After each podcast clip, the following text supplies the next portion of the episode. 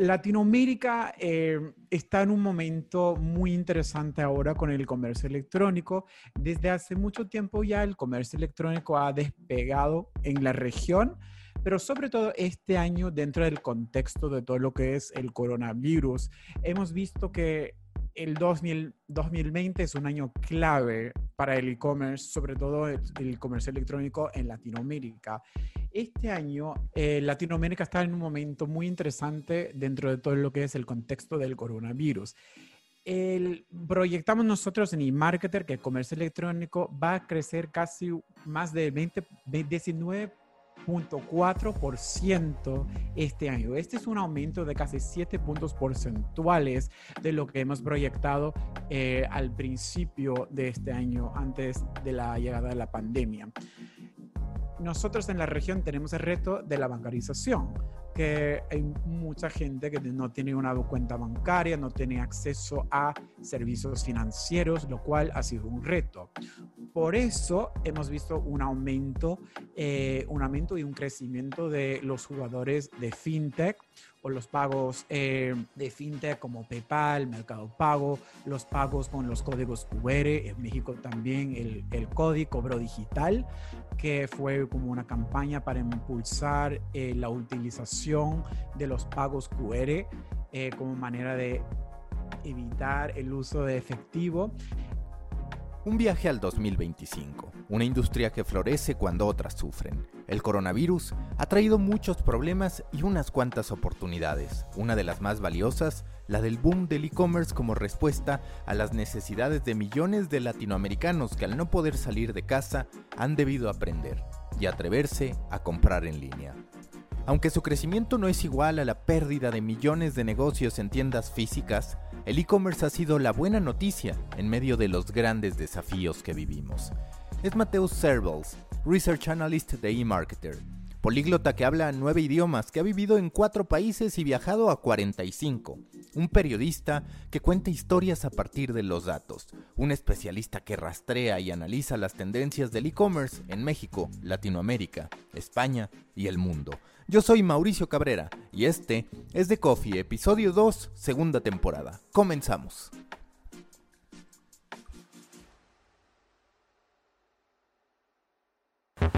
Intenso como Nación 321, ligero como BuzzFeed, cargado como el de Forma, refinado como el país. Aquí comienza The Coffee. Grandes historias para grandes storytellers. Un podcast con el sabor de Storybaker por Mauricio Cabrera. The Coffee con Mateo Cervels, quien es analista regional de Latinoamérica para eMarketer. Mateo, muchas gracias por estar aquí en este contexto y te voy a hacer la primera pregunta bastante directa. Hoy, ¿dónde está Latinoamérica en términos de e-commerce? Para empezar primero con ese tema. Totalmente, pues hola Mauricio, es un gusto eh, estar aquí contigo hoy en el podcast. Eh, Latinoamérica eh, está en un momento muy interesante ahora con el comercio electrónico. Desde hace mucho tiempo ya el comercio electrónico ha despegado en la región, pero sobre todo este año dentro del contexto de todo lo que es el coronavirus, hemos visto que el 2020 es un año clave para el e-commerce, sobre todo el comercio electrónico en Latinoamérica. Este año eh, Latinoamérica está en un momento muy interesante dentro de todo lo que es el contexto del coronavirus. El, proyectamos nosotros en eMarketer que el comercio electrónico va a crecer casi más de 20, 19.4% este año. Este es un aumento de casi 7 puntos porcentuales de lo que hemos proyectado eh, al principio de este año, antes de la llegada de la pandemia. Entonces, vemos que ciertos países están empujando e impulsando este crecimiento. Y hay ciertas em, razones por las cuales que hemos visto estos números muy altos. En cierto sentido, eh, hemos visto en países como Chile, Colombia y también Perú, donde hay una base menor de ventas y que de repente que la gente está comprando aún más en línea, que sobre todo simplemente por el, hecho de que la gente está comprando con más frecuencia y más cosas sobre una base menor, que hemos visto un crecimiento más alto de lo previsto. Eh, también eh, vemos que esos dichos países, Perú, Colombia, Chile, están empujando eh, el crecimiento regional, porque hemos visto en países como Brasil y Argentina que el comercio electrónico ha llevado mucho tiempo creciendo, sobre todo este año se un empuje un poquito más. Eh, México también, eh, sobre todo este año hemos visto que va a crecer un poquito alrededor de unos 20% 20% eh, este año. Pero lo importante es que vemos crecimiento de dos dígitos en todos los países que, analizamos y proyectamos, eh, lo cual es un año clave para eh, la economía digital. Para ti, cuando analizas estos números, también algunos especialistas aseguran que el comercio electrónico en la región crecerá durante este 2020 lo que hubiera crecido o lo que hubiera madurado hasta el 2025. ¿Qué aprendizajes va a terminar dejando para la región este nivel de crecimiento y el desafío de mantenerlo y sostenerlo? Sí, eh, totalmente. Eh, al nivel, en cuanto a aprendizajes, vemos que eh, es fundamental que todos los negocios piensen en lo que es la transformación digital y la manera en digitalizar su negocio. Y no importa el tamaño de, de tu empresa, puede ser una pequeña empresa, una microempresa o una empresa grande. Y puede ser que al nivel de, si es una pequeña o microempresa, que no tienes los recursos para poder digitalizar o los conocimientos para digitalizar tu negocio o cómo vender en línea. Y respectivamente al nivel, si eres una grande empresa, que puede ser mucha burocracia o que los altos ejecutivos no confían en que lo digital puede ser un beneficio sabemos nosotros dentro de la industria que eso no es cierto, pero hay cierta gente que sigue con esa mentalidad tradicional que la mayoría de, las ventas y todo el negocio eh, sucede en la tienda física. Pero a nivel de aprendizaje, em, eh, la digitalización de tu negocio. Segundo, asegurando que tienes una buena experiencia por tus consumidores y tus clientes. Si vas a vas a tomar ese paso a vender en línea.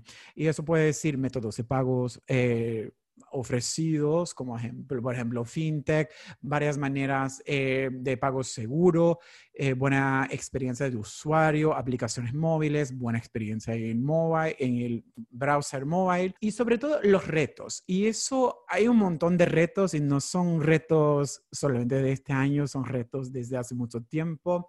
Eh, nosotros en la región tenemos el reto de la bancarización, que hay mucha gente que no tiene una cuenta bancaria, no tiene acceso a servicios financieros, lo cual ha sido un reto.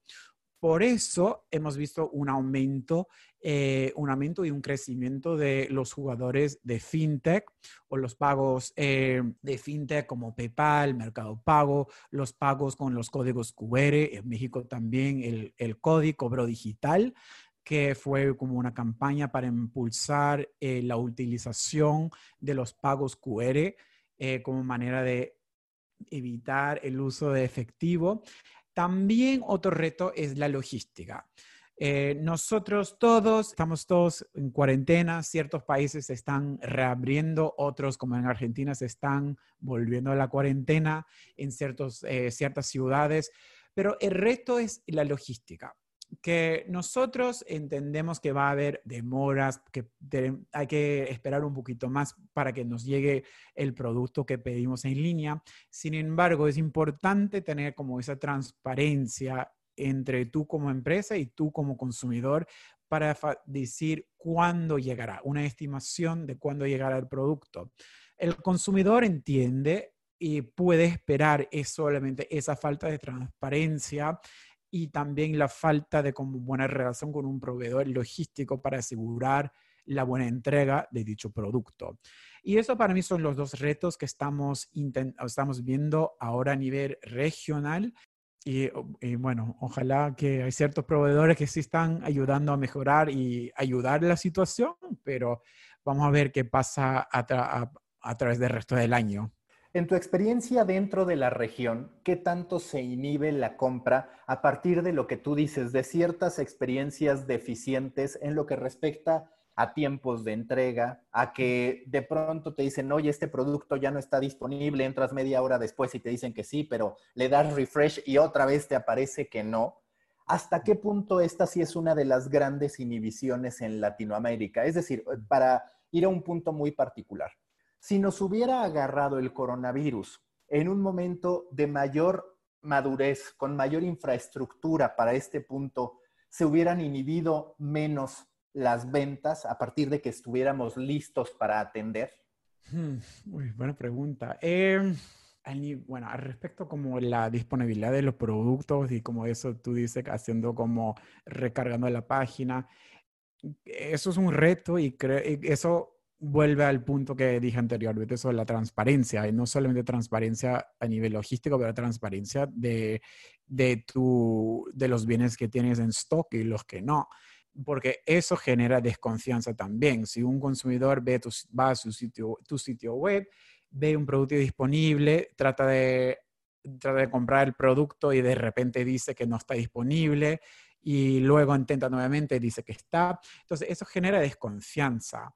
Y creo eso como parte de la manera de digitalizar el negocio, asegurar que todos los bienes que tienes en tu almacén o, eh, en tu, esté en donde esté tu tienda, que refleja la realidad. Si nos ha agarrado en otro momento, puede ser hace unos años, digamos, si eso hubiera pasado en el pasado, digamos, hace 3, 4 años, habría sido una situación diferente, que el comercio electrónico no era tan fuerte, bueno, igual es menor, pero no era tan fuerte como hasta ahora. Puede ser que no, que no habría despegado, pero creo que ahora en un momento donde vemos una mayor digitalización, vemos eh, una, un mayor esfuerzo también de, de cámaras de comercio locales, por ejemplo, la Asociación Mexicana de Venta Online, o sea, promueve la campaña Hot Sale, la Cámara de Comercio Electrónico en Argentina también promueve el Hot Sale en Chile, Colombia, los Cyber Days, Perú, Cyber Day también.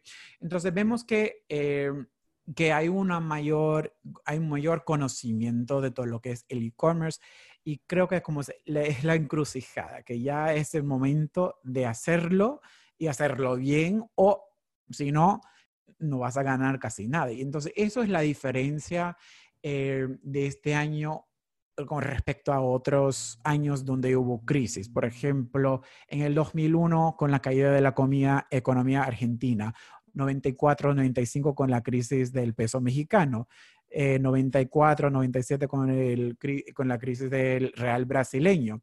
En aquel momento el Internet era en su infancia, o sea, no era nada en comparación a lo que es ahora. Entonces, si hubiera, nos hubiera agarrado esta, esta, este coronavirus en aquel momento, eh, habría una mayor, eh, una, o sea, la economía habría, estaría mucho peor de lo que estaba. Este año, o sea, claro, hay contracciones económicas y hay, hay problemas económicos en todos los países, pero el comercio electrónico como es una salvación al negocio, a lo mejor si no puedes generar ventas en la tienda física, a lo mejor puedes generar algo en el canal digital. Y eso también abre otras oportunidades para expandir el negocio, entendiendo, eh, necesitamos más trabajadores para trabajar en un almacén o para repartir las cosas o utilizar, contratar otros servicios eh, para ayudarte con esto. Y eso da empleo también a otra gente en, en otro sector que no existía en aquel momento. Entonces, Depende, pero es, es, es, muy interesante igual de todas formas. Ahorita enlistabas algunos retos que tiene la región. A ver si coincides con uno que es que Latinoamérica no tiene una cultura de datos en, en, muchísimos sentidos. Es decir, las organizaciones sí hablan de omnicanalidad, sí hablan de medirlo todo y demás, pero también, además de esta, digamos, falta de cultura en términos de decir son los datos los que deciden, está esta relación que a ver tú qué opinas, porque también se presenta en los medios de comunicación, donde muchas veces tú lo que dices es, yo medio de comunicación genero un contenido para una audiencia hasta cierto punto anónima, de la que algo sé, pero no todo, en Facebook, y de repente Facebook cambia las reglas y se rompe.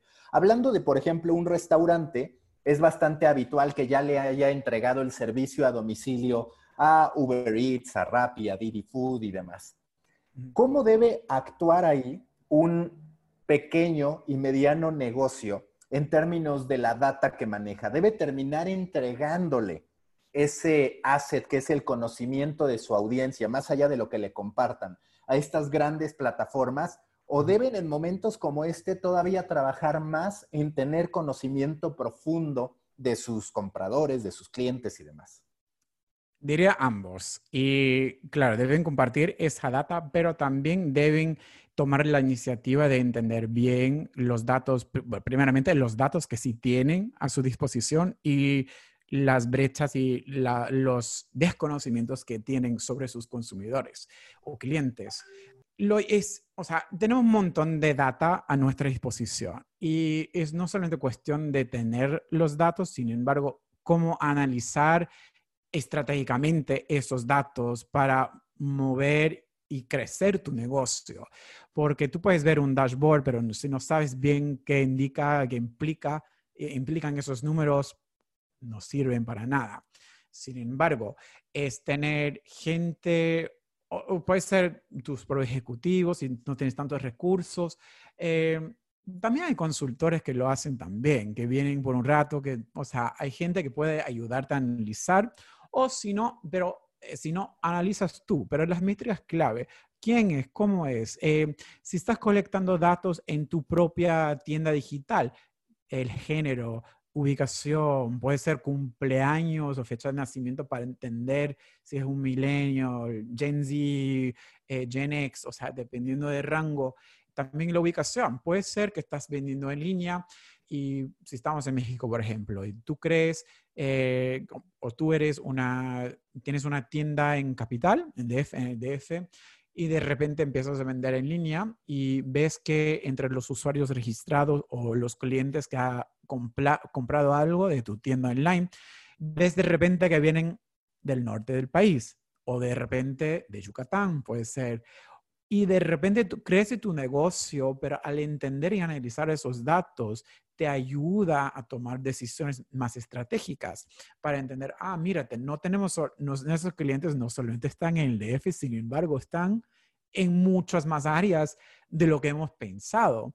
Y creo que eso es lo importante de los datos, porque pueden decirte cosas interesantes sobre tu negocio, también los flujos de tu negocio, qué productos se venden más en línea. O puede, eh, puede, ser en la tienda física, vendes este producto, pero en línea, por alguna razón u otra, se, ven, se ha vendido otro producto, eh, o sea, otro producto es más popular.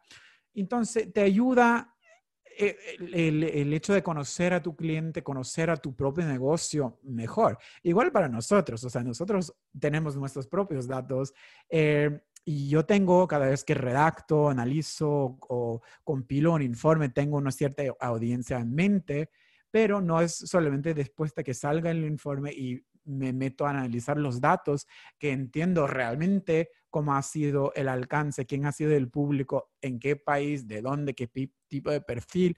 Y eso me ayuda a mí también como profesional a ajustar el contenido que yo hago y yo no soy yo no tengo una tienda de e-commerce, pero igual es otro ejemplo de cómo los datos pueden ayudarnos a todos y sin importar la industria en que estemos. Tú tienes un panorama general, te ha tocado hacer research pues prácticamente de todo el mundo, has estado en distintos países y demás. Para ti, ¿cuáles son las peculiaridades? Uno, pues claramente es la falta de bancarización que existe en Latinoamérica, pero ¿qué otras particularidades tú identificas en el e-commerce y también en el manejo de datos que se hace en Latinoamérica contra otras partes, le hace Europa, Estados Unidos, digamos, más avanzadas en términos tanto de lectura e interpretación de datos como también en la penetración del e-commerce o el propio mercado asiático?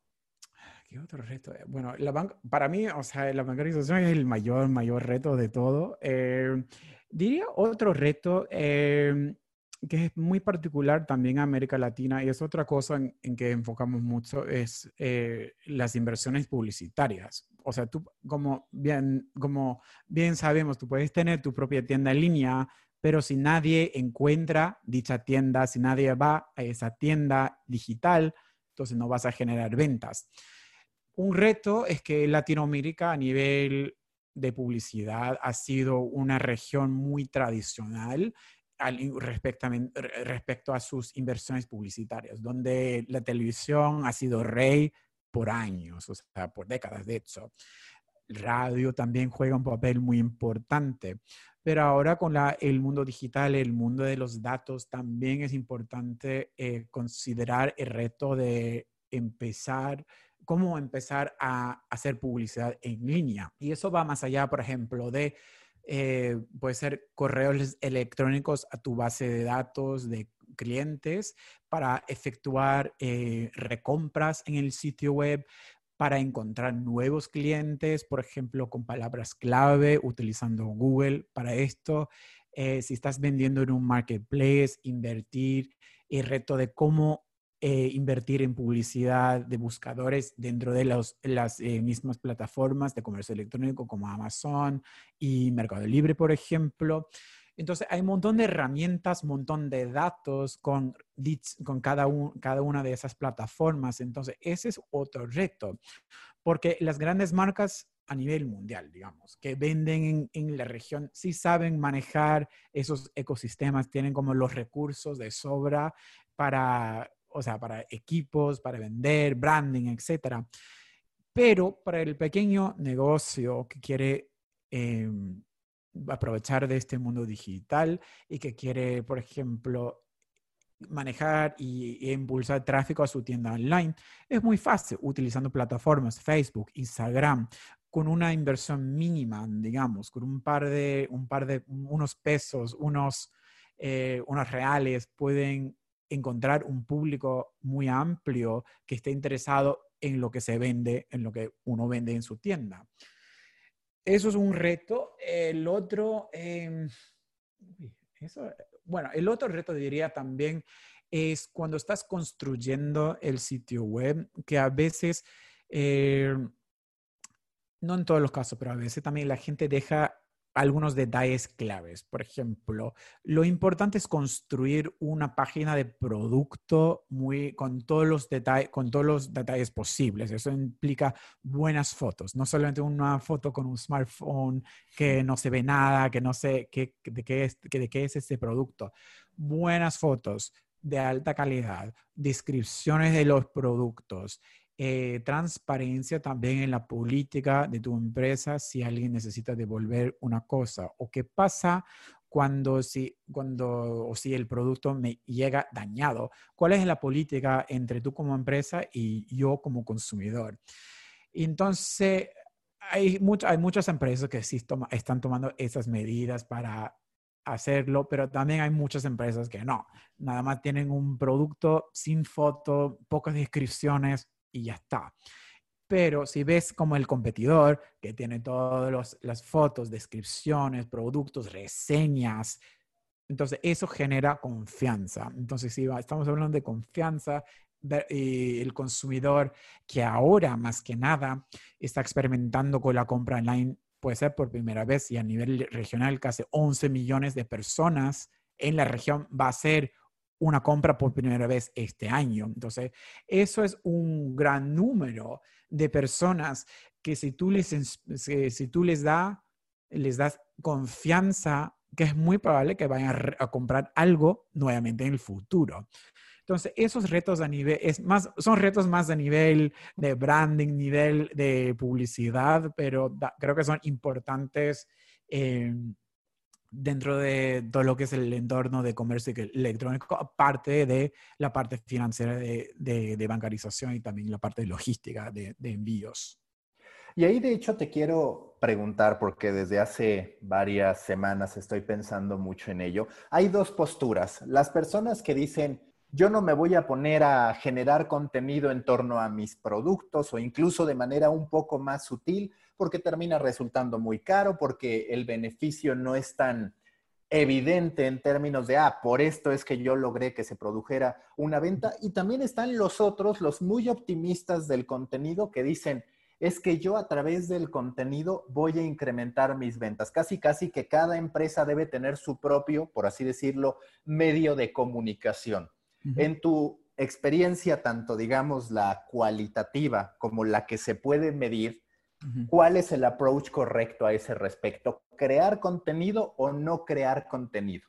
Mm, bueno, tengo un prejuicio, diría crear contenido, pero... pero porque eres periodista, ¿no? Que yo Exacto, de crear...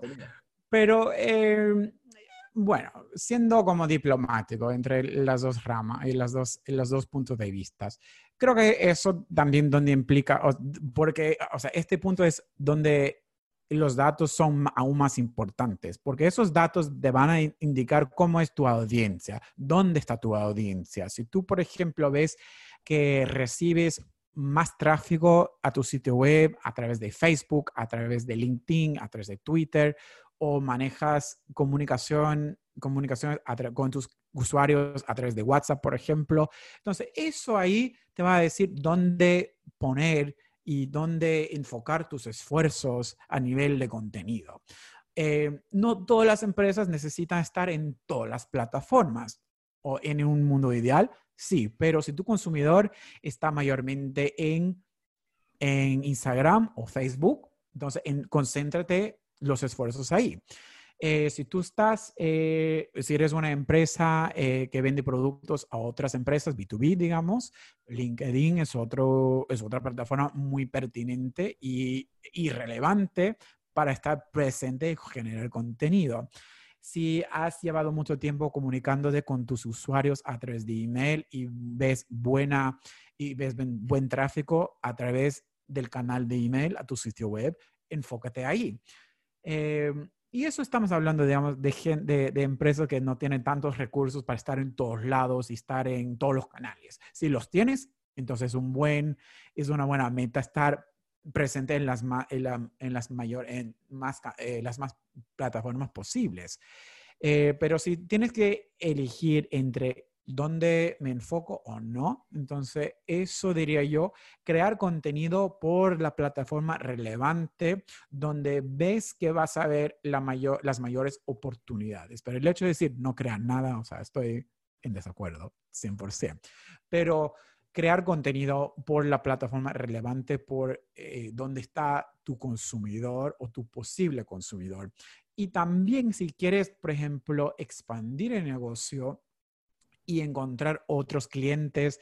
Digamos, si eres una marca, vendes, vendes productos eh, para gente mayor, pero de repente quieres eh, enfocar, concentrarte en el segmento, digamos, gente de 30, 40 o los milenios. Eh, entonces, hay que pensar en también en qué plataforma está ese, ese segmento demográfico, qué contenido le engancha y también probar con las pruebas A, B utilizando eh, material de marketing diferente y eso viendo los datos puedes ir decidir qué funciona, qué no funciona, qué plataforma funciona o no. Em, y de ahí pensar más estratégicamente en cómo vas creando tus materiales de marketing, tus, tus campañas, tu interacción con tus clientes actuales o futuros clientes. Storybakers, antes de continuar con este episodio de The Coffee, quiero invitarlos a extender nuestros puntos de contacto. ¿Cómo lo pueden hacer? Siguiendo a Storybaker tanto en Twitter como en Instagram con Storybaker-bajo. Suscribiéndose, sumándose al grupo que tenemos de The Coffee Podcast en Telegram o bien tanto en el company page de Storybaker en LinkedIn como en Proyecto Morona, el grupo que he abierto desde hace ya varios meses para pequeños creadores de grandes ideas. Busquen Proyecto Morona en Facebook. Finalmente la invitación a suscribirse al newsletter de Muffin. Lo envío cada semana con insights de la industria de los medios y el marketing digital. Muchas gracias. Continuamos con este episodio.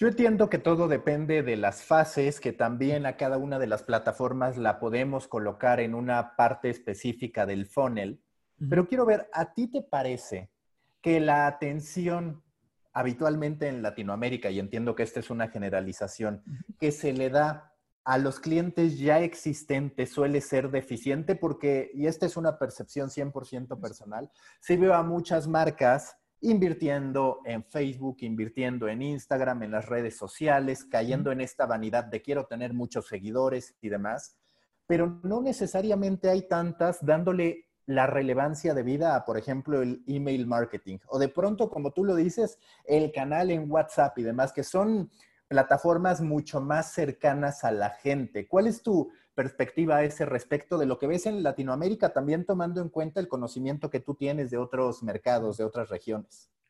Sí, creo es que ahora con la llegada de más plataformas y también más plataformas más robustas, digamos, ahora con WhatsApp se puede se puede pagar cosas con WhatsApp, entonces todos los años, o todos los meses siempre sale algo nuevo de las plataformas. Entonces es muy importante estar al tanto de las actualizaciones de cada plataforma y cómo eso puede y qué implicación tiene para el negocio.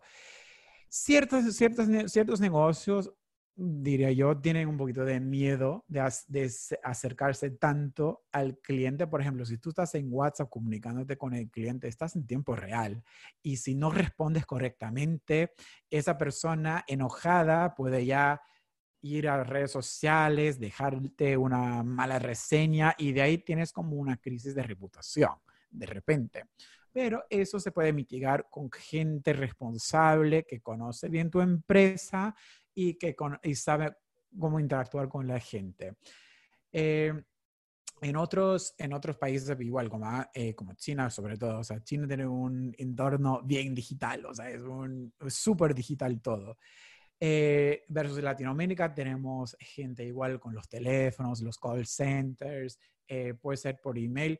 Entonces, estamos en, en una situación diferente con, con, respecto a otras regiones, pero creo que es importante eh, intentar experimentar con estas nuevas plataformas, porque por todas las investigaciones cuantitativas y cualitativas que hemos visto, que la gente ya, ya quiere interactuar más con las marcas, siguen las que las marcas a las que están que son fieles las siguen en, todas las plataformas, quieren interactuar con ellas, quieren saber cuál es su posición, eh, respecto a ciertos temas actuales. Eso es un poquito más, eh, un tema más eh, específico, pero igual, ¿cuál es la política de la empresa sobre la sostenibilidad? ¿Dónde, ¿De dónde vienen los productos? ¿Cómo es tu eh, cadena de suministro? ¿De dónde vienen los productos? ¿Cómo son tus proveedores? ¿Tienen buenas prácticas o no? Prácticas, digamos, verdes, green, o sea, green practice. y, eso ahora eh, que hemos visto ahora con el coronavirus, que la gente ahora es más consciente, está, toma, está pensando un poquito más en las marcas de donde compran. Y aparte de generar confianza, aparte de estar disponible, quieren ver marcas que, que tienen una misión, que están presentes, que si yo consumidor quiero, eh, necesito una respuesta inmediata, me meto en Twitter o me meto en WhatsApp y yo exijo una respuesta inmediata. Y si tú no me contestas, eso para mí, en este mundo digital donde todo es con un clic nada más, eh, puede causar problemas o puede generar, si tú como empresa respondes de inmediato, eh, le das una solución de inmediato, eh, o si no tienes una solución en ese momento mismo, pero nada más una respuesta para decir, entendemos, hemos recibido tu mensaje, ya vamos a contestarte dentro de X horas, puede ser 24 horas o no. Y creo un buen ejemplo de esto, no solamente o sea, en Latinoamérica, pero a nivel global. Si pensamos en la industria eh, de viajes, o sea, que ha, que ha estado muy impactado por el tema del coronavirus, que también con las, eh, los bloqueos de ciertos eh, viajeros ingresando otros, unos países, por ejemplo, que eso ha causado problemas y la gente va a redes sociales para poder preguntar, oye, ¿qué pasa con mi reserva? ¿Qué compré este, este paquete turístico en línea? ¿Qué hago ahora si no puedo viajar? Entonces, vemos que muchas empresas han aumentado eh, los recursos para redes sociales para contestar a la gente e intentar resolver las preguntas y las dudas. Y esto es un ejemplo dentro del sector de viajes, pero eso implica a todos los canales. Digamos, si tienes un problema con una entrega y vas a la marca, aunque veo un WhatsApp, oye, eh, marca X, no me ha llegado mi producto, ¿qué ha pasado? ¿Qué hago ahora? Entonces, pero si tienes esa comunicación abierta, eh, eso crea compradores más fieles a tu empresa versus eh, las que no invierten, toman esa iniciativa de acercarte, acercarse a los clientes. Hablando del futuro, un futuro ya bastante cercano, durante el coronavirus ha estallado también el uso de la tecnología. Las empresas que ya tenían algo de tecnología desarrollada o contratada han tenido un mejor funcionamiento por muchas razones que aquellas que dependen enteramente de humanos por una simple cuestión de capacidad de poder atender peticiones al momento. Para ti, en todo este proceso de consolidación, de madurez del e-commerce en Latinoamérica, todavía falta este componente tecnológico, es quizás el que permitirá también un gran salto, junto con, por supuesto, la construcción de confianza del usuario al estar comunicándose con, una, con un robot, con una inteligencia artificial. Creo que es cierto. Creo que eso depende del sector y también por tamaño de empresa. Em, como general, vamos, vamos en la dirección correcta, pero hubo, hace un par de meses leí una, una, una, estadística que dijo en México, por ejemplo, creo que el 20 o 30% de las, de las empresas no tienen ni un sitio web. O sea, y fíjate, estamos en 2020 y que un porcentaje tan alto no tiene ni un sitio web. Y eso es lo más básico de tecnología, digamos. Sí, y creo, perdón, que estás siendo optimista, porque tal vez te refieres a uno que yo leí hace poco, que es 27% de las pequeñas y medianas empresas, al menos en México, no sé, en Latinoamérica, tienen presencia en Internet. Entonces, estamos hablando que el 70% no, es, es sin duda algo grave. Eso sí, eso mismo estudio, eh, ya eh, lo tocaste. Em, sí, entonces eso es un gran reto en sí. Pero creo, eh, yo trato de ver el lado positivo de todo. O sea, creo que si este virus nos ha subrayado la importancia de, estar, de, de, tener tecnología y buena tecnología. Y ahora más que nada no estamos en los, los, eh, los años medievales. O sea, ahora tenemos eh, a través de Google, eh, podemos encontrar plataformas para ayudarnos. Por ejemplo, si nosotros queremos comunicarnos eh, con reuniones virtuales, digamos, se puede utilizar Zoom, Google Hangouts, WhatsApp, video y videollamadas, etcétera, o comunicación interna con Slack. Eh, si necesitamos una plataforma eh, para manejar y manejar todo lo que es la tienda online, hay un montón de proveedores de software que puedan ayudarte con esto. Si no quieres usar un software para manejar tu propia tienda, puedes utilizar un marketplace donde ya tienes todo ahí gestionado dentro de su plataforma. Entonces, hay opciones, no es que no tenemos opciones, es solamente cuestión de cuál es la mejor opción para tu empresa y cómo, y cómo es la visión de tu empresa, qué es lo que tú quieres. O sea, todo el mundo quiere vender, pero realmente, ¿qué es lo que quieres? quieres, eh, qué segmentos, qué datos tienes, qué, cuál es la visión de aumentar esos números, esas métricas y pensar en cómo sería el futuro, porque esta pandemia nos ha, nos ha demostrado que lo importante que es tener buena tecnología a nivel de empresa y las que no tienen han, han, experimentado muchas dificultades durante estos, estos últimos meses.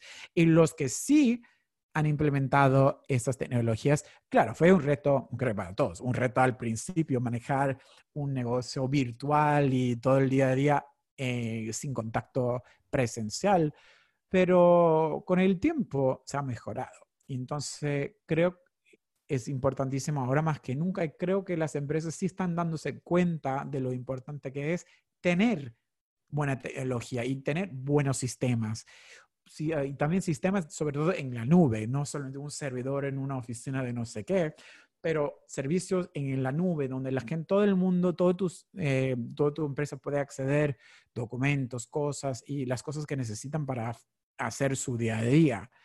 Entonces, yo sigo siendo optimista de lo que está por venir. Eh, y creo que será cuestión de, igual, una vez que se termine todo esto, no sé cuándo, pero una vez que se termine todo, ya vamos a estar acostumbrados, digamos, de este nueva, esta nueva normalidad, de esta nueva, eh, nueva normalidad de, de lo digital. Y eso no va a desaparecer. Y creo que eh, al pasar el tiempo, más tiempo con las herramientas digitales y este mundo digital, que eso creo que se va a quedar a largo plazo, que no vamos a revertir a nuestras, nuestros hábitos de antes, de solamente tener todo eh, en, en persona, digamos. Y eso puede ser en nivel de trabajo, digamos, trabajo virtual versus trabajo en oficina, también de compras, compras en línea versus compras en la tienda física. Y sí, e, eso, eso, eso veo yo para el futuro, pero vamos a ver exactamente cuando ya nos toca analizar, digamos, en el 2021, 2022, en el futuro, mirando hacia atrás a este año, si eso ha sido la realidad o no, pero creo que sí será. Hace rato hablabas de tener una página web, ahora también empieza a hablarse mucho del social commerce, de cómo la gente va a empezar a ver el, contenido, un producto particular y comprarlo dentro de una plataforma social. Para ti, ¿qué tan grande va a ser el social commerce y qué tanto va a terminar mermando el hecho de que la gente vaya a un sitio particular? Que de hecho Latinoamérica, si no mal recuerdo, tiene esta preferencia que no se replica en otros lugares del mundo por el marketplace, es decir, no va tanto a una tienda particular, a una marca particular. Pero en todo este contexto, para ti, ¿qué rol va a jugar el social commerce? Totalmente. Y bueno, eh, a nivel regional, Latinoamérica es como una de las regiones en todo el mundo que tiene como la más, más interacción con redes sociales comparado con otras áreas, otras partes del mundo. Entonces, el comercio social es como un paso lógico a esta nueva tendencia. Si los latinos están metidos en las redes sociales a cada rato, que, que, claro, es muy obvio que si vemos el próximo paso de social commerce, que, que la gente ahora va a empezar a comprar ahí. El, el comercio social de momento está en sus pasos muy primitivos de momento. Y sobre todo, por ejemplo, en México, este año proyectamos casi un 10% de la población mexicana va a efectuar una compra en línea a través de redes sociales este año. Vemos que va a seguir creciendo, pero todavía está en su infancia. Lo interesante será ver em, el uso ah, por parte del consumidor y cómo ven, cómo perciben el rol de las redes sociales. Porque de momento la gente va a redes sociales si estamos hablando dentro del contexto de comercio electrónico, la gente va a redes sociales para ver qué dice la marca, si hay ofertas, si hay alguna información eh, sobre un lanzamiento, pues un lanzamiento de un producto, encontrar información y preguntarle a la, marca eh, algo específico sobre una pregunta, sobre, digamos, el producto, el precio, el envío, que sea.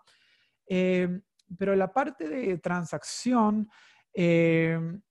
cae en parte también de del ecosistema de dichas redes sociales. Generará, va a generar la confianza necesaria para inspirar a la gente que compre ahí.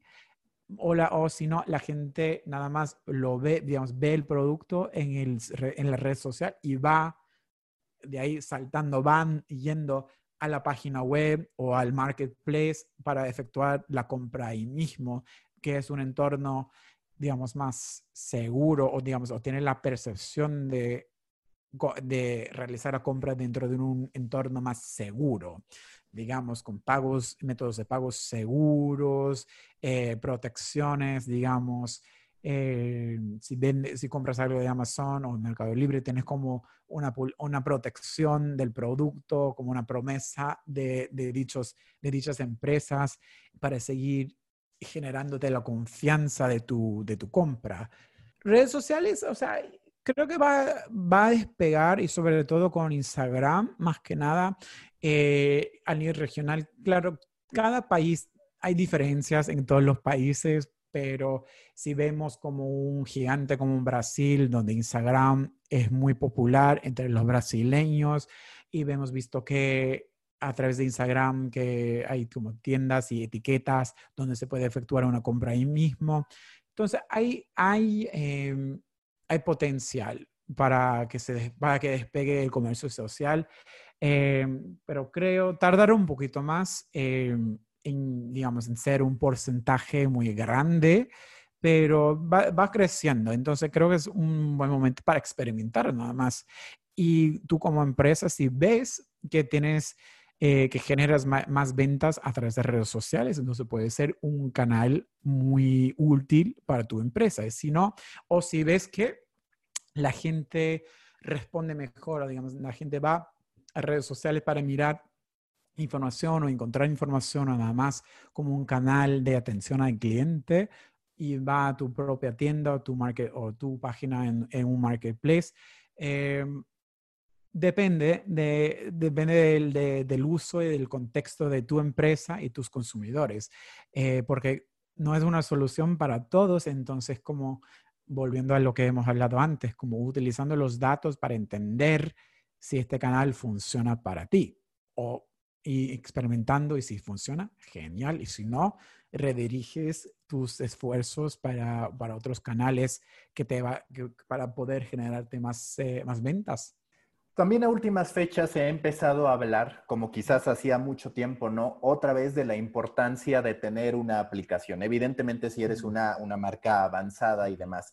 Sin embargo, también está la tendencia que dice que lo que vamos a tener son super apps, unas grandes plataformas que incorporan a una serie de marcas ahí mismo y puedes satisfacer una serie de tareas. En ese sentido, ¿tú qué identificas como tendencia para Latinoamérica, entendiendo que vamos pues casi siempre uno, dos o tres pasos atrás contra uh, mercados mucho más maduros? Bueno, yo personalmente me encantaría que hubiera una plataforma, una mega plataforma, digamos, si pensamos en China con WeChat, por ejemplo, eso es un ecosistema que tiene de todo. Y yo, eh, bueno, yo soy más perezoso. Yo prefiero ir a una plataforma y hacer todo lo que necesito hacer sin, o sea, sin salir y pensar, ay, qué app es para esto, esto, lo otro. Creo la consolidación sería genial para poder, eh, para poder hacer todas tus necesidades digitales en un solo lugar, con una sola aplicación. Porque si pensamos en América Latina, por ejemplo, que no todo el mundo tiene el último iPhone que ha salido con los gigas gigantes. O sea, mucha gente está operando con eh, datos de 3G todavía, que tienen teléfonos inteligentes de, de baja calidad, digamos, no tan alta calidad o más baratos. Y eso implica que no tienen como almacenamiento muy grande para tener 20, 30 aplicaciones en su en su aplicación móvil. Entonces, si vemos, em, si vemos como una consolidación de, aplicaciones o, soluciones, digamos, en un solo app, eh, puede beneficiar mucho a la gente en la región. Entonces, eso será como cuestión de quién, quién va a liderar esa consolidación, quién va a tener todas las respuestas para la región, porque los latinoamericanos son eh, tienen retos parecidos, digamos, a otros mercados emergentes, pero diferentes a la vez. Eh, hay ciertas eh, diferencias entre, igual, entre los países en sí. vemos, por ejemplo, que, que ciertos jugadores de comercio electrónico sí están implementando eh, sus propios servicios, digamos, si pensamos Mercado Libre, por ejemplo, con Mercado Pago, Mercado Crédito, Mercado Envíos, Mercado Libre Publicidad, Walmart en México con Cashi, la aplicación eh, para, para poder pagar por tus compras. Entonces, vemos que ciertos jugadores en el sector están creando soluciones dentro de su propio ecosistema, pero será interesante ver si se habrá esa consolidación tanto como hemos visto en China, y, pero replicado en América Latina. Pero por otra parte, se puede decir que tener aplicaciones diferentes genera competitividad y con competición hay más, eh, eso hace que la gente intente mejorar sus servicios, intente eh, generar innovación, eh, para eh, crear nuevas soluciones y siempre ir mejorando el producto o el servicio que ofreces. Pero mm, tomando todo en cuenta, sería genial si tuviéramos una, una mega plataforma para consolidar todo en una, una sola app. ¿Qué va a pasar con Amazon? Porque a todos les vemos potenciales competidores, encontramos para Facebook que llega TikTok y a este sí ya no lo puede comprar, ¿no? Entonces ya se habla de una decadencia, así podríamos hablar de una serie de plataformas que de pronto se ven retadas y sin embargo Amazon lo vemos creciendo, que incluso en esta época del coronavirus pues llegó a tener ciertos atrasos y demás o a tener un colchón, por así decirlo, para las entregas pero se sostiene como el líder indiscutible en muchísimos de los ramos, incluyendo lo de Amazon Web Services y demás. Para ti, ¿qué va a pasar con esta gran empresa? Bueno, por lo, que, por lo que vemos de momento Amazon a nivel global, que seguirá creciendo, eso sí es cierto. Y tomando en cuenta, claro, hay competidores a nivel regional y local que está tratando de eh, de lidiar contra Amazon implementando sus propios, propias soluciones. Eh, pero es cuestión de pensar también en lo básico, como hemos hablado al principio del podcast, por ejemplo, experiencia del consumidor, eh, variedad de productos, disponibilidad de productos, fecha de entrega. Vemos, por ejemplo, en el caso de México, que México es muy fuerte, no solamente México.com.mx, sino Amazon.com de Estados Unidos, que hay mucho comercio transfronterizo en México de ahí.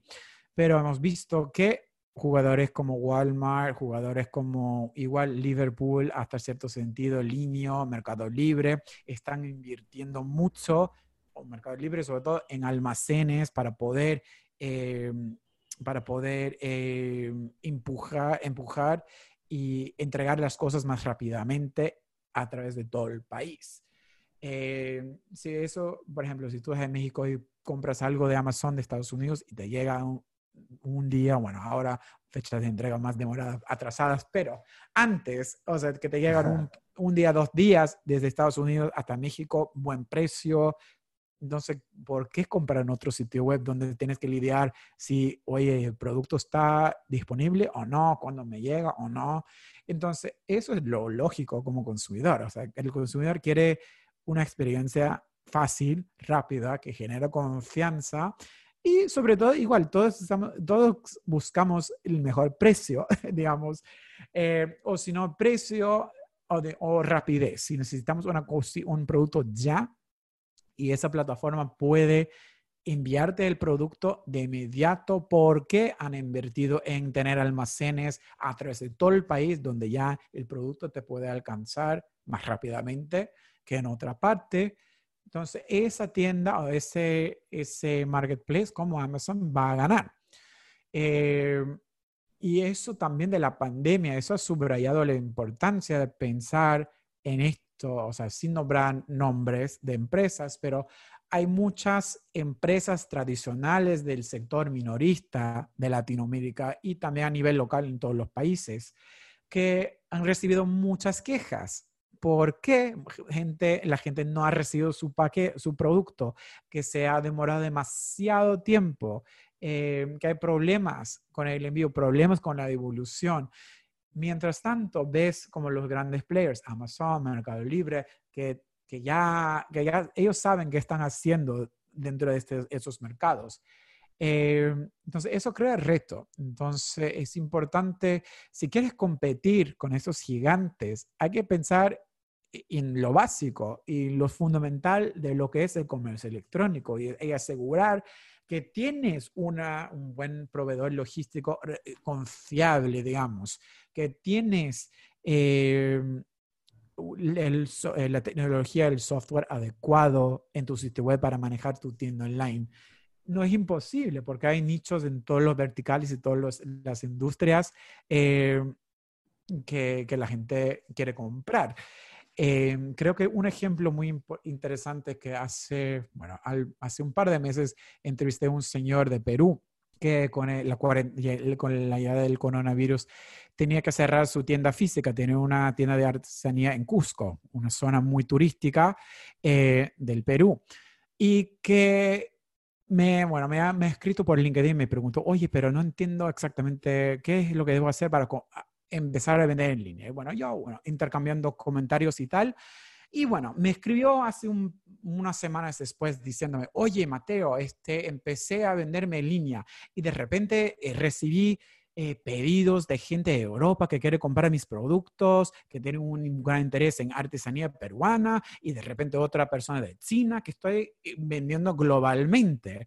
Y es muy interesante que no vende a través de una gran plataforma, sino tiene un sitio web, una tecnología para manejar su tienda online, gestionar sus productos, gestionar digamos, el pago, etcétera. Y nada más va al correo para enviarlo enviarlo al país que, que, que sea. Entonces, un ejemplo que si tú tienes un producto y un público que quiere comprar tu producto, siempre hay éxito. O sea, no todo el mundo es Amazon. Sin embargo, eh, es tener en cuenta cómo crear buena experiencia y un producto que la gente quiere y targetear bien ese, esa audiencia para seguir que tú eres el líder dentro de dicho, dicho sector. Ahorita hablabas justo de los nichos y yo te quiero hacer una pregunta pues de carácter muy personal en términos profesionales. ¿A qué voy? A que tú eres una muestra de cómo los nichos te pueden llevar a posicionarte. Tú, digamos, eres periodista, ya lo platicamos, marquetero, también especialista en datos, eh, en fin, cualquier cantidad de cosas. ¿Cómo fue que tú dijiste, a través de este trabajo que yo hago, puedo posicionar mi, mi, marca personal y de paso, pues claramente fortalecer a la empresa en la que yo me encuentro? Porque lo que tú tienes en particular en LinkedIn, pues es una construcción de marca personal muy bien cimentada. Sí, bueno, cualquier persona que ve mi currículum, o sea, yo tengo una experiencia que va de todos lados y cada vez en entrevistas de trabajo siempre tengo que explicar, bueno, esto, esto, esto, esto, pero cada, todas las experiencias cuentan y sirven para algo. Eh, entonces, para fortalecer y crecer, es como yo, o sea, yo vengo de, de familia de, de, profesores. O sea, mi papá era profesor, mi mamá era profesor, mi abuelo era sastre y, luego se convirtió en profesor. Eh, entonces, la educación siempre ha sido como la gran base de mi infancia y, bueno, de toda mi vida.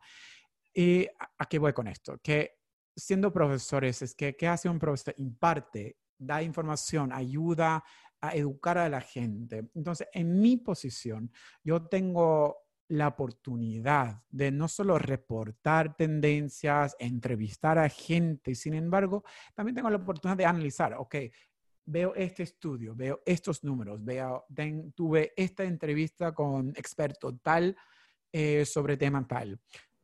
¿A qué, ahora qué hago con esto? Analizo, trato de meterme, conectarme con gente, igual como tú, estando presente en podcasts, eventos porque nosotros como industria eh, hay que, hay que compartir información, hay que compartir conocimientos.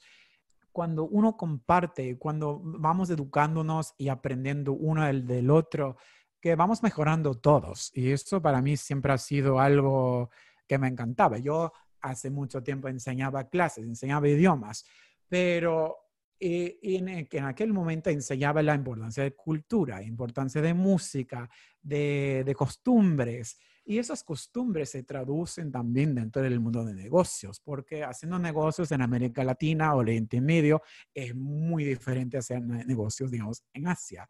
Entonces, conociendo y aprendiendo eh, de nosotros, creo que es algo que me encanta y eso para mí me ha servido mucho crecer profesionalmente y tanto como personalmente, diría yo.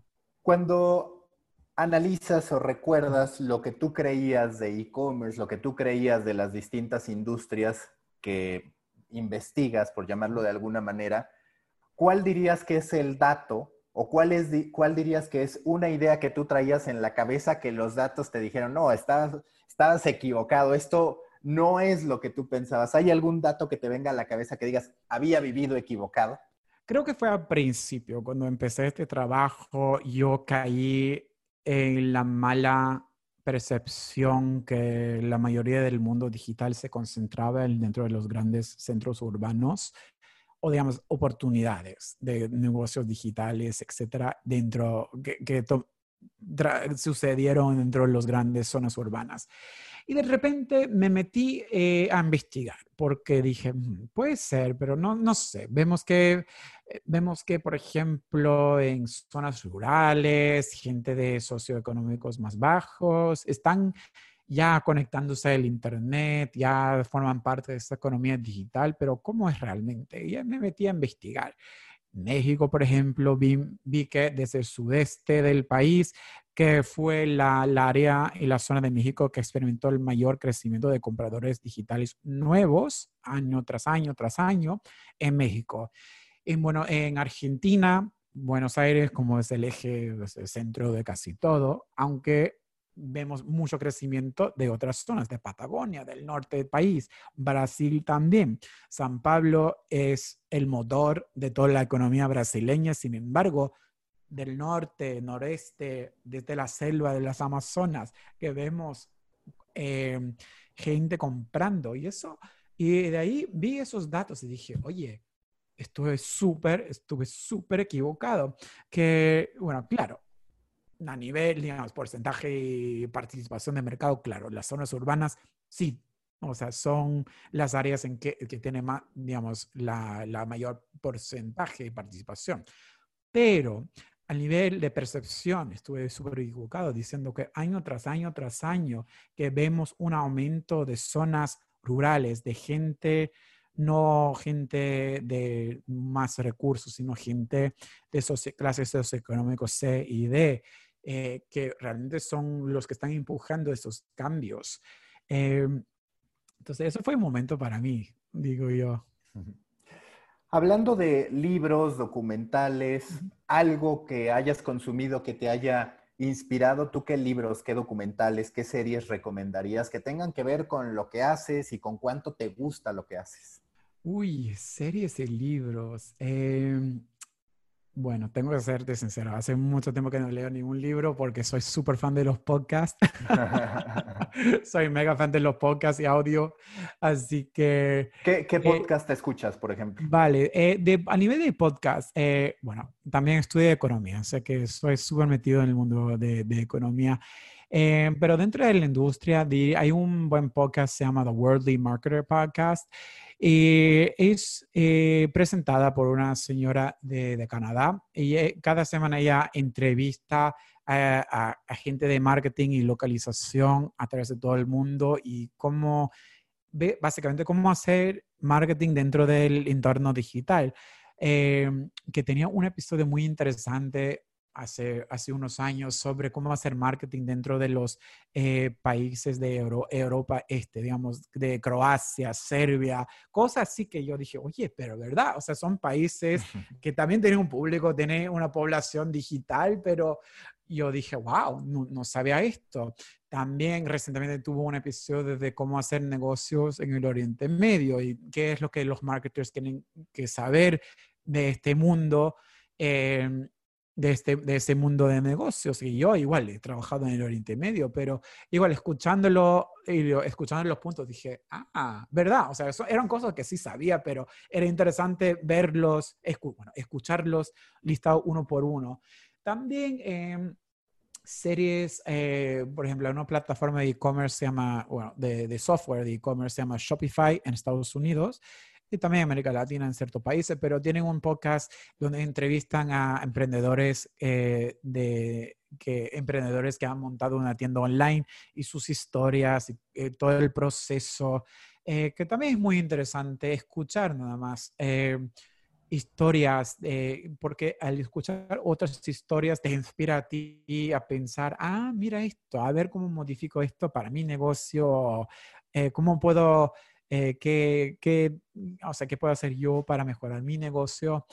Eh, esos son los dos podcasts que, que escucho todas las semanas. También series de YouTube, o sea, no tengo un canal preferido, digamos, pero eh, con la cuarentena creo que hemos, todos hemos estado, ya hemos estado, o sea, digamos, todos estamos cansados de ver Netflix 24 por 7.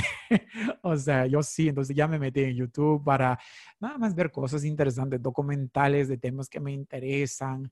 Eh, y de ahí ves como las recomendaciones al final, de ahí ves un vídeo, otro vídeo, y ya es como ya, es como un camino sin retorno de ahí. Em, pero sí, eso así trato yo. Pero sí, pero volviendo al tema de esos podcasts. Entonces, para mí es como, me ayuda a mí como profesional eh, entender y escuchar esas eh, historias, esas buenas prácticas, esas eh, esos conocimientos, porque aunque sí, claro, cubro Latinoamérica, Latinoamérica también es una región global, que en Brasil, por ejemplo, Perú, otros países hacen comercio con el Oriente Medio, Mercosur hace comercio con Europa, eh, tenemos la Alianza del Pacífico haciendo negocios con Asia, entonces no es solamente LATAM, LATAM, LATAM, sin embargo, es que también hay que pensar en LATAM y también cómo LATAM encaja dentro de contexto global con tantas tendencias, con tantos insights, algún día veremos un emprendimiento directo de Mateo diciendo, ya, ya tengo la idea para hacer algo, por ejemplo, en e-commerce? Puede ser, no sé. Ya, ya hace, hace en 2013 monté una agencia de video marketing, ya, ya pasé por esa fase de emprendedor. Fue súper chévere, la verdad. Eh, me encantó, me la pasó genial. Eh, pero yo, yo, o sea, me pasó que pasa, que suele pasar a veces los emprendedores como el entrepreneur burnout, que ya dije, ay, ¿sabes qué? No me quiero preocupar de flujos de, de si llego a fin de mes o no. Em, yo creo que caí en algo que realmente me gusta hacer. Eh, igual, igual el futuro es que me, me encantan los datos, porque creo que sí los datos cuentan unas historias muy interesantes. Es como nada más encontrar qué datos primeramente analizar y qué hacer con esos datos, porque tú puedes analizar datos de varias maneras y según la historia que quieres contar, ahí vas como mirando los datos así.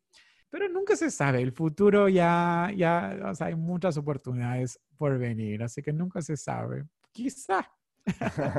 Dos últimas preguntas en The Coffee. La primera, ¿A ti te parece, por este contexto que también tienes de ser periodista, que hoy los periodistas están desaprovechando los datos para contar historias? Hablando, pues sí, evidentemente del dato que se investiga, pero también de muchos datos que hay en plataformas como eMarketer y que de pronto, pues los contenidos que vemos es solo consignar el reporte sin detonar a partir de eso. Sí, em, sí, Igual yo caigo en eso también, que trato de encontrar datos, por ejemplo, ese dato de, los compradores digitales de México, ¿verdad? Vienen, de, digamos, de eso del crecimiento, vienen de, de ENEGI, de México, que, es la organización que hace el censo, etcétera. Pero encontrando esos datos es un reto en sí. O sea, hay que pasar por varias páginas, encontrar el Excel, pasar por miles de, literalmente miles de láminas, una por una por una y analizar. Entonces, es parte encontrando esa información y hay que tener como una, un don de cómo encontrar los datos en sí y luego cómo limpiar, cómo manipular los datos para, para analizarlos en sí. Eh, también hay plataformas igual como la nuestra eh, que tenemos nosotros un módulo entero de previsiones, o sea, y nada, tú puedes estar haciendo clic todo el día, pero también es con hay que también conocer el contexto de, de, dicha, de dicha área. Pero si tú eres periodista de, de cubriendo el sector minorista o cubriendo e-commerce, cubriendo servicios financieros o igual cubriendo economía, se puede utilizar esos datos para poder contextualizar tu área de cobertura con unos datos interesantes. Em, pero sí, creo que es una, muchas, no, no, no sé, mm, diría yo que la percepción es que muchas no lo hacen y también se basan más en entrevistas, lo cual es genial, pero yo prefiero como la mezcla de entrevistas eh, cualitativas y también datos cuantitativos para realmente demostrar eh, la historia en sí, pero, pero también, eh, sobre todo, bueno, de las escuelas de las escuelas de Nueva York. Sé que las escuelas de periodismo también tienen una clase de eh, periodismo de datos que también enseña a los periodistas cómo escribir, cómo redactar cosas basado en datos, cómo trabajar con datos. Porque sí, también, si tienes datos, también hay que entender la metodología, qué, implican esos datos, eh, si hay unos, unos apuntes de los datos, eh, porque eso es parte, como una parte clave de lo que nosotros hacemos, es realmente entender bien de dónde vienen los datos, cómo fueran digo, si, si es una encuesta, cómo fueran encuestadas esas personas, qué edades tenían, de dónde venían. Era una muestra de zona urbana, muestra de más mujeres versus hombres. Entonces, aunque hay datos, también hay que entender qué hay detrás de esos datos para poder transmitir el mensaje que quieren, que quieren dar. ¿Cuál dirías que es la plataforma en la que la gente podría estudiar para intentar dedicarse a lo que tú, sabiendo aquí que hay un contexto de estudié economía, luego mis papás eran profesores, entonces eso también me ayudó a poder ser didáctico, en fin, toda tu trayectoria. Pero si tú tuvieras que decir, pues te aconsejaría estas dos o tres cosas, ¿cuáles serían para poder tener un perfil como el tuyo? bueno, yo Igual yo, o sea, antes de empezar la grabación estábamos hablando de, de, datos, o sea, una área, por ejemplo, que, que, a mí personalmente me quiero profundizar es como el SQL, que es un idioma de, de hacer como data querying de base de datos, que me puedo manejar, o sea, me puedo defender, a nivel básico, pero yo no soy tan robusto eh, con conocimientos súper altos. Entonces, ¿qué es lo que estoy haciendo yo? Entonces, utilizo YouTube. O sea, aparte de vídeos de música y, documentales y tal, también hay series educativos, hay tutoriales que te enseñan cómo trabajar, cuáles son los pasos, cuáles son eh, los softwares gratuitos que se puede descargar para empezar a entender cómo usarlo. Entonces yo nada más me meto en YouTube para, para ver, leo mucho, em, mucho en, Internet. Si tengo una pregunta, igual en Excel, o sea, me defiendo muy bien, pero igual hay ciertas cosas que en Excel que ni sé hacer, pero, ah, ok, ¿cómo lo hago yo? Lo busco, ah, ok, y me lo aprendo. Em, es solamente cuestión de, de tu propia... Em, de tu, propio, de tu propia curiosidad de, de aprender y, seguir, y siempre seguir aprendiendo algo nuevo. Eh, pero en este mundo digital no hay excusa. Si quieres aprender algo, no tienes que ir, digamos, a una universidad, pagar miles de dólares anuales para estudiar una cosa. Claro, el título también sirve para algo, pero digo yo, si quieres aprender algo, o sea, mejorar tus conocimientos en algo, pues tenemos acceso a una biblioteca de información en el Internet ah, y también por vídeos, eh, dependiendo cómo uno aprende. Eh, pero, eh, en fin, eso, eso, eso, eso hago yo para aprender la última pregunta de siempre en The Coffee, que a muchos les sorprende un poquito. Si no te gusta el café, entonces otra bebida, pero digamos, si tú fueras un tipo de café a partir de tu personalidad, del sabor que quieres proyectar, ¿qué café serías? Uy, nunca me he preguntado eso. Me encanta el café, pero uy. eh, Diría, bueno, a mí me gusta el café con leche. Eh, digo el café con leche porque es un buen balance del café y con, eh, de café y de leche. y así me gusta pensar que soy yo como una persona muy balanceado. Soy Libra de signo, así que toda mi vida es de balance, viendo los dos, dos, los dos lados, entendiendo los puntos de los lados. Entonces, si fuera yo una taza de café, sería mitad café, mitad leche. Listo, Mateo, muchísimas gracias y seguramente seguiremos en contacto. Eso sí, espero eso. Muchísimas gracias a ti también. Busca la próxima semana un nuevo episodio cargado de emprendimiento, endulzado con grandes historias y narrado por grandes storytellers. Suscríbete a The Coffee, un podcast de storytellers para storytellers, un producto de Storybaker por Mauricio Cabrera.